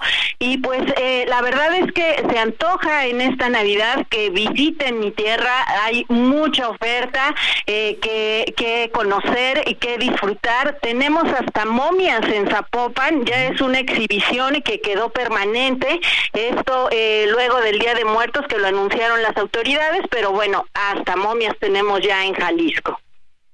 Pues hay para todos los gustos, espero que también para todos los presupuestos, Mayeli. Sí, hay bastantes atracciones, eh, sobre todo eh, como parte de este festival que, bueno, por parte del gobierno del estado se instala en las plazas públicas. Hay espectáculos que incluso eh, por las noches, videomapping en este paseo alcalde, que se pueden disfrutar pues de manera gratuita y la verdad que ir al centro es pues una atracción que se antoja. Hay mucho que caminar, vénganse con calzado cómodo quienes piensen eh, venir a visitarnos en estas fiestas. Y sobre todo, pues repito, estas son épocas también de disfrutar en familia qué mejor que puedan viajar, conocer eh, un nuevo lugar. Hay que recordar, en Palacio de Gobierno tenemos también murales de José Clemente Orozco. La entrada es totalmente gratuita y vale mucho la pena eh, conocer eh, pues estos temas también del inicio de la independencia, cómo se vivió desde Jalisco. Así es que tenemos historia, tenemos gastronomía y tenemos eh, pues una serie de actividades gratuitas y como bien decías de todos los presupuestos para todos los presupuestos que eh, puedan disfrutar en estas fiestas de acá de Guadalajara y bueno en general de Jalisco. Bueno, pues Mayeli Mariscal, un fuerte abrazo cariñoso, no dejes de subirte ni al carrusel ni a la rueda de la fortuna. Y ya estaremos platicando, eh, muchas felicidades y también un abrazo muy cariñoso a todas las personas, pues que mientras una parte importante de la población eh, quiere descansar y estar con la familia, pues hay otro universo pues que estará trabajando para que pues todo funcione a la perfección y quienes visitan el estado y se quedan en, en el estado, pues disfruten de estas fechas en familia. Muchísimas gracias, Mayeli. Muchas gracias y un abrazo de regreso para todos ustedes. Y bueno, este tema de, de los regalos, Heriberto, amigas y amigos, es muy importante. No sé si les ha pasado que se rompen la cabeza con los niños. A ver, ¿qué le vamos a dar a los niños? ¿No? En mi, en mi caso, pues ya pienso en los nietos, ¿no? Y ahí viene uno cargando la casita, ¿no? Cargando la resbaladilla, cargando. ¿Y con qué se entretiene el niño? Con el papel de bolitas que revientan. O con el moño que desenredan y lo traen arrastrando por ahí. Este, ah, no hay que gastar tanto, hay que pensarle bien hay que buscar en cosas pues que, que puedan utilizar no de momento, ¿no? Eh, y que puedan compartir eh, muchas cosas que hay que, que, considerar a la hora de pensar en los regalos. Y pues bueno, los juguetes son por excelencia el tesoro de los niños, ¿no, Heriberto? Claro, eh, definitivamente el juguete de moda es el que queremos, pero si le ponemos tantita, tantita cabeza, eh, si regalas un juego para mover el cerebro, para que despierte la imaginación, es espectacular. Y esto que dices de las bolsas, de los regalos, de los envoltorios, las cajas de cartón donde venían antes las televisiones 4x4 anchas, gorditas, este, eran la delicia de los niños, ¿no? Eh, la verdad es que no es cuestión de presupuesto, sino de echar la imaginación. Vamos, hace años nos divertíamos con cualquier cosa y hoy necesariamente tiene que ser algo digital, que no es malo y si el presupuesto lo, lo, da, pues venga. Pero hay cualquier cantidad, también la modernidad nos da eso, de juguetes, desde un rompecabezas, desde allí un ni es más útil para eso, para un niño, que, que algo que, que eh, en un par de semanas va a desechar. ¿A poco no? Sin duda, tienes, tienes toda la razón. Eh, yo me acuerdo que cuando nació eh, ¿Tu niña? mi nieto, bueno, ah, mi, o mi nieta, pues unas, unas sonajitas, ¿no? Que exactamente les duran tres meses porque ya no les interesa.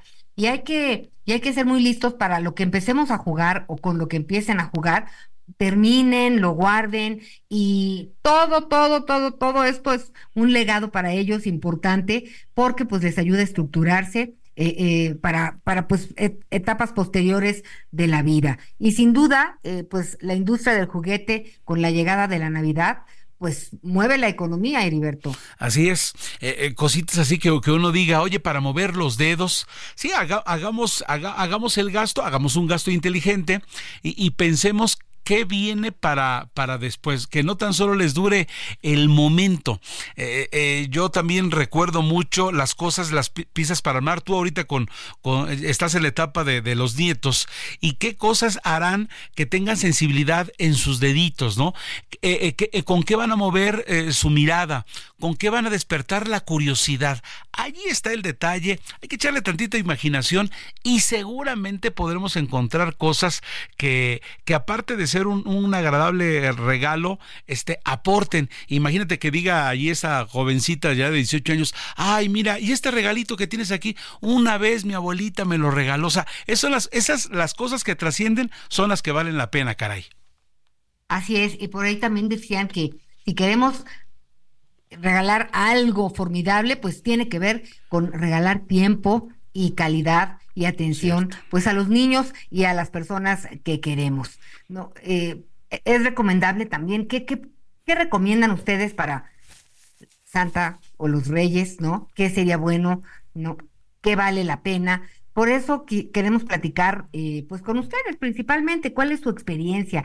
Y como decías, Heriberto, ¿qué recuerdan de, de cuando eran niños? Mira, algo que, que no falla, este, pues una bicicleta, ¿no? Sí que además, este, pues ayuda en muchas, en, en muchas cosas y, pues ahí salir tantito a la calle, ¿no? Exacto, que, les dé el sol, digo, es penoso y, lo has visto cuando uno va a comer, cuando uno va a un restaurante, los niños de ahora, lo fácil, les ponen una pantalla, no, está hablando el niño, ponle su pantalla, que él siga comiendo, viendo la pantalla y ya no uno platicaba eh, o veía a los adultos o, veía cómo se comportaban uno, estos niños de ahora se encierran allí y como bien dices, una bicicleta eh, los va a poner en movimiento, hay que sincronizarse, que les, que sientan en el aire de frente a la hora de estar en una, en una bicicleta, que les dé el sol, por amor de Dios, ¿no? Esas cosas bonitas que tiene el andar eh, paseando y subiéndose por las, por las banquetas, este, por las calles, porque de verdad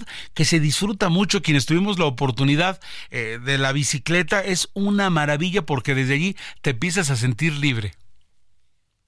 Y bueno, eh, hablábamos de ser creativos en, la cuestión de, los regalos y además también, miren, es importante compartir, ¿no?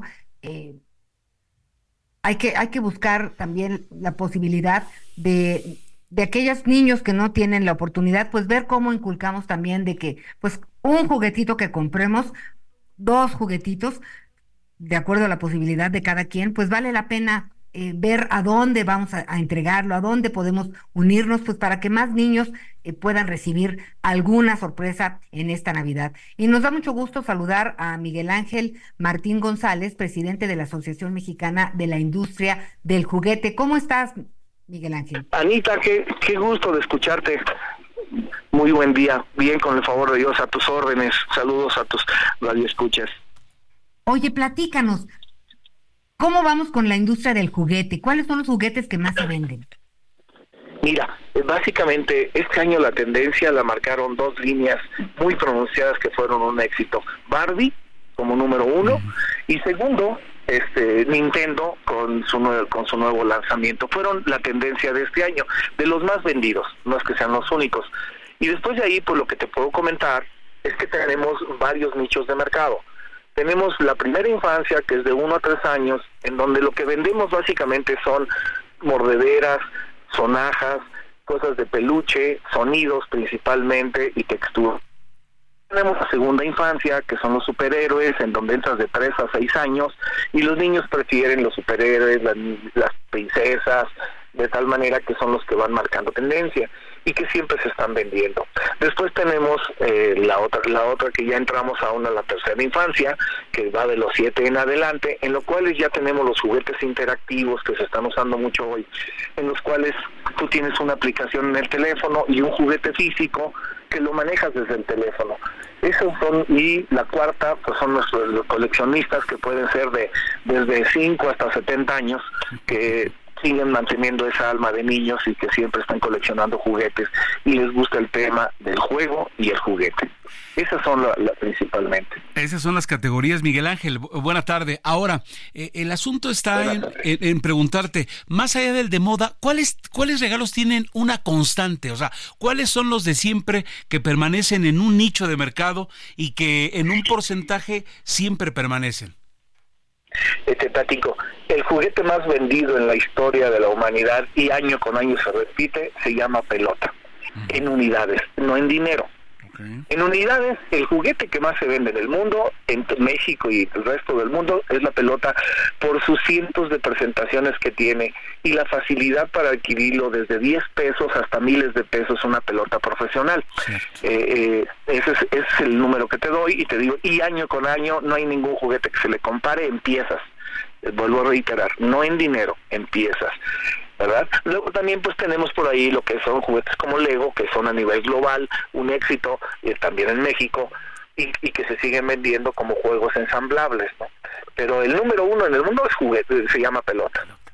Pues ese, ese, ese es- eso me da mucho gusto, porque la pelota alcanza para todas y para todos. Oye, y dime una cosa, la recomendación para despedirnos, eh, pues de que tengan garantía, de que compren, si van a ser electrónicos o juguetes que hay que, hay que checar que estén bien y que funcionen, pues fíjese muy bien, a veces lo barato sale caro, ¿no, Miguel Ángel? Tienes razón, Anita, y es muy buena recomendación. La otra es que, que se le compre a, lo- a los niños juguetes adecuados a su edad. Si tú tienes un niño, aunque sea muy inteligente y tenga muchas capacidades, de 5 años y le quieres dar un juguete de 10 años, estás cometiendo un error, porque lo que puede ser es que se frustre, no porque no pueda, ni porque no sea inteligente, básicamente porque no es el adecuado para el desarrollo de sus habilidades psicomotrices que tiene a la, a la edad actual, ¿no? Entonces, comprar juguetes que vayan acorde aproximadamente con la edad del niño. Y segundo punto, disfrutarlos y jugarlos en compañía de los de los familiares, de los padres principalmente. Eso crea momentos muy memorables a través de la historia y de la vida del ser humano, que después van a ser muy recordados. Tienes toda la razón, Miguel Ángel. Pues siempre es un gusto platicar contigo. También platicaremos ahora que pase esta época a ver cómo le va a Santa Claus y a los Reyes Magos, este, porque pues finalmente todo tiene que ver con la economía, con, con empleos y es buena noticia. Muchísimas gracias, Miguel Ángel Martín González, presidente de la Asociación Mexicana de la Industria del Juguete. Un abrazo para ti todos sus escuchas. Gracias. Feliz Navidad. Un abrazo para ti también. Gracias. ¿Con qué te quedas, Anita? Yo con lo que de acuerdo a su edad, y fíjate el otro asunto que platicabas, que sea memorable, que se te quede allí, que digas, este es un regalo para toda la vida y me lo quedo por la persona que me lo dio, por lo útil que fue, porque con esto recuerdo mi primer palabra, mi, mi- eh, eh, eh, supe que tenía una destreza, supe que me servía para algo, me evoca mi mamá, mi abuelita, mis primos. Fíjate, eh, esos dos datos, de acuerdo a su edad para no frustrarse y al asunto del memorable. Con eso me quedo de esta charla que has tenido con Miguel Ángel eh, Martín González. Y bueno, eh, los cuentos, no se olvide de los cuentos que son un excelente recurso y es un excelente regalo para, para los pequeños. Primero los leemos con ellos y pues ya luego ellos se los apropian. Estamos llegando al final de las noticias con Javier Alatorre, Heriberto. eh, pues muchísimas gracias, ¿no? Hoy es la quinta posada, ¿no? ¿Qué van a hacer en la quinta posada? Fíjate que tengo una invitación en donde dice recorrido de los peregrinos, ¿no? Sí. Y después el karaoke. ¿Qué tal? Ah, bueno, por lo menos ya te lo están marcando, ¿no? Y, y después, por, supongo que del karaoke eh, nos vamos a las manitas, ¿no? Es decir, al baile. Exacto. No puede faltar el baile y se antoja, ¿no? Con este frío, un, un buen bailongo a, a todos nos va a caer muy bien. Oye, Anita, y en la invitación que te ha llegado, ¿no te dice qué va a haber? Porque, ¿te acuerdas lo clásico? Hace años era, pues, con pedacitos de sándwich y con eso tenías que dar a lo que menos ibas. Era lo que menos iba. Fíjate que lo que sí sé es que va a haber una piñata, que me hace una ilusión enorme. Padre. La verdad, eh, las piñatas es, es una tradición bellísima, ¿no? Eh, es un trabajo artesanal en muchos sentidos y bueno, cada vez hay menos piñatas de maceta, cosa que celebro. Sí. pero la verdad, alegran la fiesta y son protagonistas sin lugar a dudas. Le ponen un toque especial, aunque de repente habrá niños, mi hija de repente no le quería pegar a la, a, a la, a la piñata de Cenicienta y mejor pidió una piñata del gato malo, es decir, también los niños dicen, no, no le quiero pegar si es, si es la figura que quiero, etcétera. Eh, eh, Nos causa Sí. eso, eh, pero la de las estrellas son las espectaculares, ¿eh? Oye, y, y ¿sabes qué? A ver si mañana o pasado platicamos también de, de los regalos. Tenga mucho cuidado cuando regale una mascota. Hay que pensar muy bien, primero, dónde la va a adquirir, a quién se la va a regalar y si a esta persona vale la pena y la va a cuidar. Platicaremos de esto en los programas que sigue Heriberto. Muchísimas gracias por habernos acompañado. Gracias a ti. Abrazo. Y pues que disfruten de esta quinta posada. Mañana nos escuchamos a las 11 del día. Muchísimas gracias. Buena tarde y buen provecho.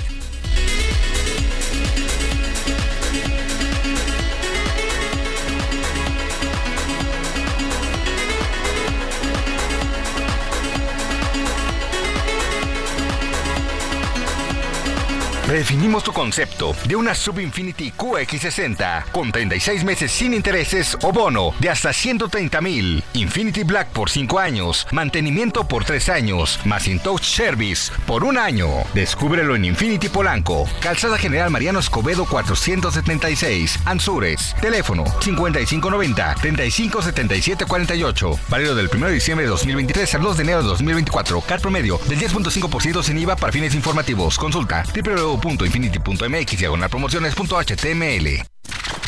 Gracias por acompañarnos en Las Noticias con Javier La Torre. Ahora sí ya estás muy bien informado.